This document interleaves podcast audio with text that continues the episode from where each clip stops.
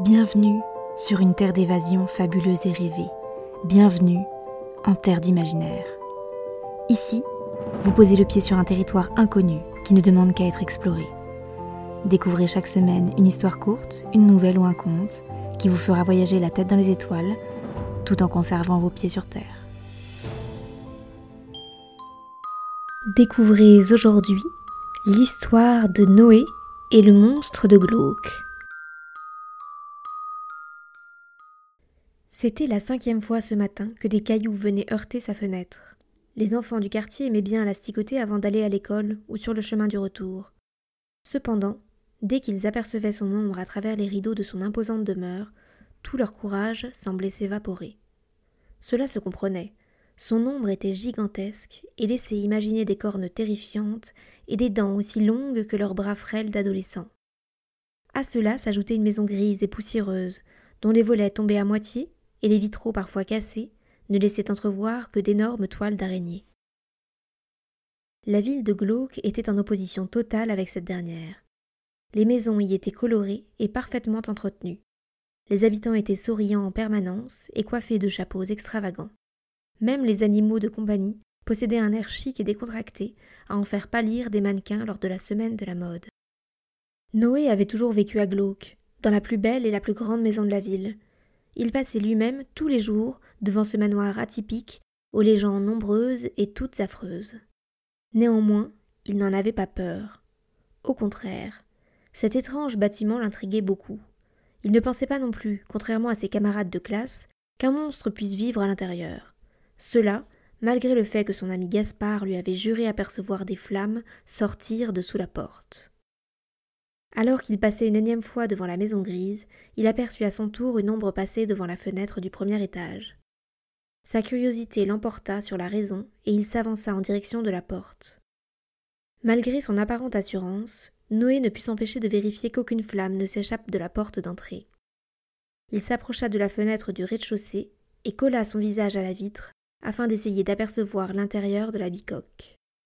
Alors que ses yeux s'adaptaient peu à peu à la pénombre, un œil énorme et vert vint s'interposer. Le cœur de Noé battait à tout rompre. Toutefois, il n'avait toujours pas peur. Il avait simplement été pris par surprise. Il frappa donc trois coups discrets sur la porte en bois. Ces derniers semblaient résonner indéfiniment à l'intérieur de la bâtisse. Pourtant, après quelques instants, la poignée commença à tourner lentement. Les yeux rivés sur le bouton de la porte, il vit en premier lieu une main ridée, puis un bras tremblant, et enfin le visage fatigué d'une vieille dame. Ses cheveux étaient enrubannés dans un tissu vert, et elle portait une grande robe en velours, abîmée et pelucheuse. Noé lui fit un sourire timide. Avant même qu'il ait eu le temps d'ouvrir la bouche, la dame lui fit signe d'entrer et lui offrit une tasse d'un thé verdâtre. Elle le remercia de sa visite et lui expliqua qu'elle ne recevait pas souvent de visiteurs. Noé comprit rapidement qu'il s'agissait d'un euphémisme, en découvrant l'état de délabrement de l'intérieur de la maison. Il y avait des traces de brûlures sur le plancher. Les miroirs et les vitres étaient cassés, et de la poussière recouvrait les quelques meubles qui tenaient encore debout. Lorsque le jeune garçon lui demanda pourquoi, elle lui expliqua qu'elle était la victime d'une terrible malédiction. En effet, après avoir vécu une relation passionnelle avec le fils du maire de Glauque, il y a de cela soixante ans, ce dernier l'avait abandonnée afin de se marier avec la fille du maire de la ville voisine. Afin qu'elle n'interfère pas au moment de leur union, celui-ci l'avait condamnée à rester enfermée dans sa demeure jusqu'à sa mort. C'est ainsi qu'elle comprit qu'elle avait été aveuglée par ses sentiments. Elle n'avait pas réalisé que cet homme puissant, à l'apparence séduisante et au sourire enjôleur, était en réalité un monstre. Il était trop tard.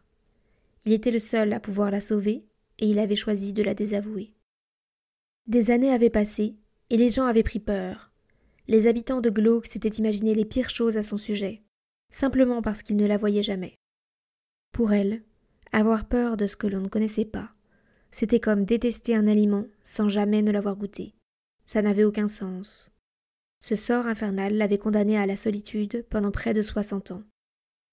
Noé, captivé par l'histoire de la vieille dame, n'avait pas touché à sa tasse de thé, elle l'invita donc à le boire avant qu'il ne refroidisse.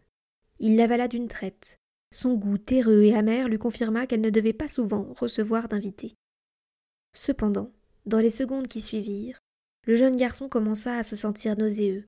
Son teint devint blanc comme la neige et une douleur monstrueuse s'empara de ses membres. C'est alors qu'elle lui avoua que ça n'était pas un hasard s'il vivait dans la plus belle et la plus grande maison de Glauque. Ça n'était pas non plus un hasard s'il avait eu le courage de venir frapper à sa porte. En le voyant se tordre de douleur, la vieille dame eut un sourire de soulagement. Elle se releva et regarda par la fenêtre. Le soleil était en train de se coucher, et les enfants n'allaient pas tarder à lancer des cailloux sur sa fenêtre. Elle s'approcha de lui et s'excusa platement de ce qui était en train de se passer. Puis, elle s'avança vers la porte et attendit. Lorsque le soleil disparut derrière les collines de Glauque, le corps de Noé se métamorphosa. Des cornes poussèrent dans son dos, des écailles recouvrirent sa peau, et sa mâchoire se déforma afin de laisser place à des crocs acérés. Elle se retourna une dernière fois, un mélange de tristesse et de délivrance dans le regard, et passa à la porte du manoir, libérée. Noé tenta de lui courir après dans ce corps qui ne lui appartenait plus, mais il ne pouvait plus sortir. Il était à son tour condamné. Le jeune garçon comprit alors qu'un monstre résidait bel et bien dans la maison grise de Glauque. Il n'en avait simplement pas l'apparence lorsque le soleil était levé.